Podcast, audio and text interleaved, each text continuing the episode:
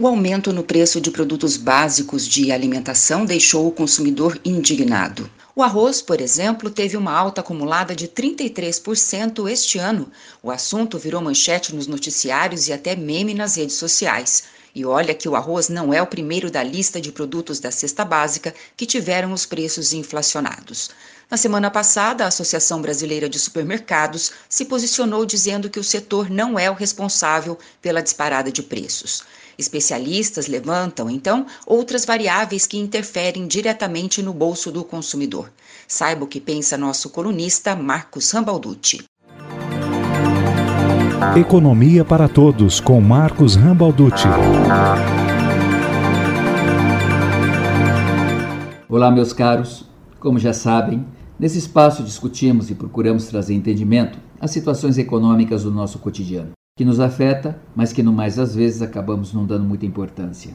A ideia é de abordar aqui, de forma clara e simples, algum tema do momento que seja importante, relevante e que nos afete. Mas essa coluna é feita com a sua participação. Mande um e-mail para nós e escreva sobre aquilo que você gostaria de ver comentado aqui. Na coluna passada, falei sobre as razões do Banco Central optar pela emissão de notas de 200 reais e como isso pode nos afetar de alguma maneira. Hoje quero abordar com vocês a elevação do preço dos alimentos, em especial aqueles que compõem a cesta básica, e qual a influência da taxa de câmbio sobre esses aumentos. O Núcleo de Pesquisas Econômicas Aplicadas da UTF-PR é o responsável pelo levantamento mensal dos preços da cesta básica aqui na nossa cidade. Essa pesquisa teve início em 2001 com o professor Flávio de Oliveira Santos e desde 2013 é coordenada por mim. Prefeito dessa pesquisa são considerados os 13 itens que compõem a chamada Cesta Básica Nacional, que é aquela que atende às necessidades alimentares de um adulto durante o período de um mês. A pesquisa é realizada sempre no último dia de cada mês, em unidades das 11 redes supermercadistas que atuam em Londrina, considerando então estabelecimentos nos quatro pontos cardeais e mais o centro da cidade.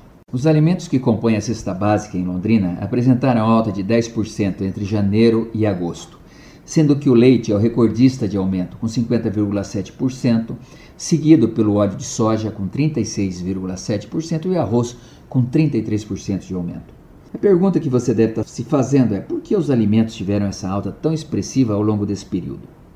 Vou focar atenção nesses três produtos recordistas de inflação: o leite, o óleo de soja e o arroz.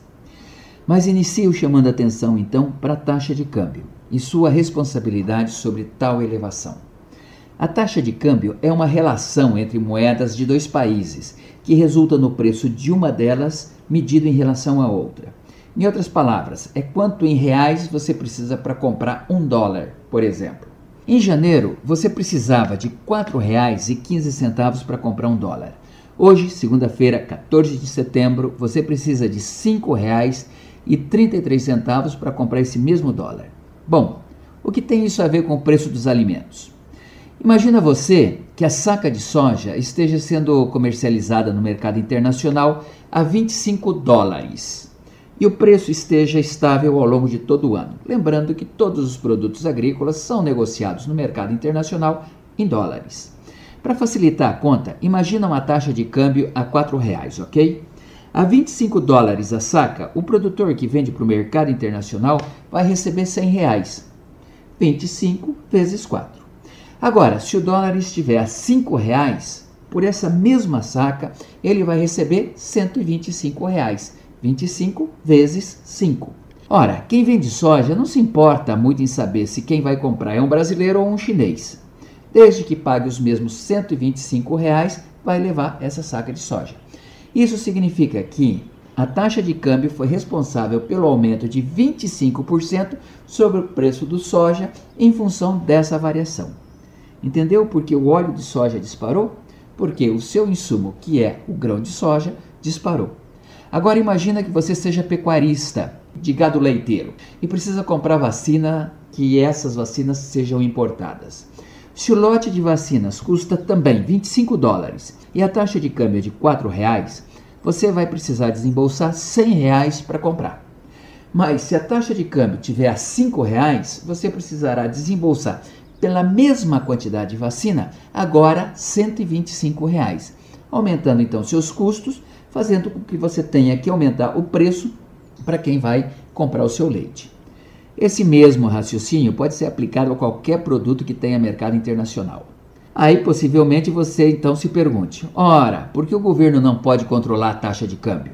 Bom, isso é tema para uma outra coluna, ok?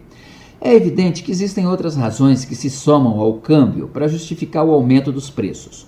O aumento da demanda em função do pagamento do auxílio emergencial, a diminuição da área plantada de arroz no Rio Grande do Sul e o fato de estarmos na entre-safra de uma série de produtos, inclusive o leite, se somam então para elevar o preço dos alimentos agora no mês de agosto. Mas é indiscutível o papel que a taxa de câmbio tem na formação dessa inflação. Pensa nisso te vejo na próxima coluna e até lá, se cuida. Economia para Todos. Essa coluna é uma parceria entre o jornalismo da UEL-FM e o Núcleo de Pesquisas Econômicas Aplicadas da Universidade Tecnológica Federal do Paraná. Marcos Rambalducci é economista e professor da UTF-PR. Contatos com esta coluna pelo e-mail economiaparatodos.org. Valéria Giani para a revista do Meio Dia.